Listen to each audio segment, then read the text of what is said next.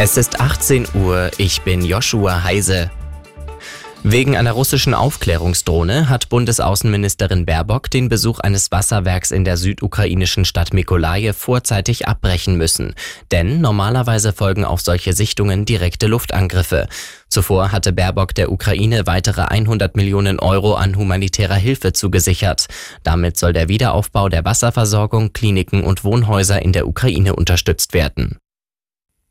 31.000. So viele ukrainische Soldaten sind infolge des russischen Angriffskriegs bereits gestorben.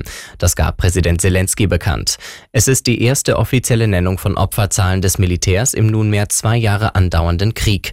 Bisher angeführte Verlustzahlen von amerikanischer oder russischer Seite, die von 100.000 bis 300.000 getöteten ukrainischen Soldaten sprechen, wies Zelensky als Unsinn zurück. Die Demonstrationen gegen Rechtsextremismus gehen weiter. In vielen Städten sind die Menschen auch heute wieder auf die Straße gegangen. In Hamburg versammelten sich zigtausende Menschen unter dem Motto Wir sind die Brandmauer. Sie werden nicht müde. Immer und immer wieder setzen viele Menschen ein Zeichen gegen rechts. In Hamburg sprechen die Organisatoren um die Klimabewegung Fridays for Future von mehr als 50.000 Teilnehmern. Musikalischer Höhepunkt des Protests, ein Auftritt der Hamburger Band Deichkind. In ihrem Abschlusssong skandieren sie, wir wollen keine Nazis und keine AfD.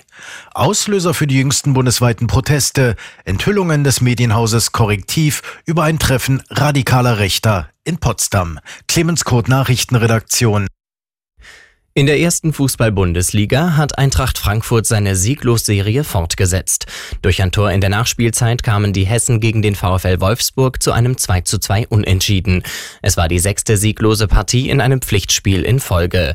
In der zweiten Liga konnte der Hamburger SV im ersten Spiel mit dem neuen Trainer Steffen Baumgart einen 1 zu 0 Sieg gegen Elversberg einfahren. Fürth und Nürnberg trennten sich 2 zu 1 und Düsseldorf besiegte Rostock mit 2 zu 0.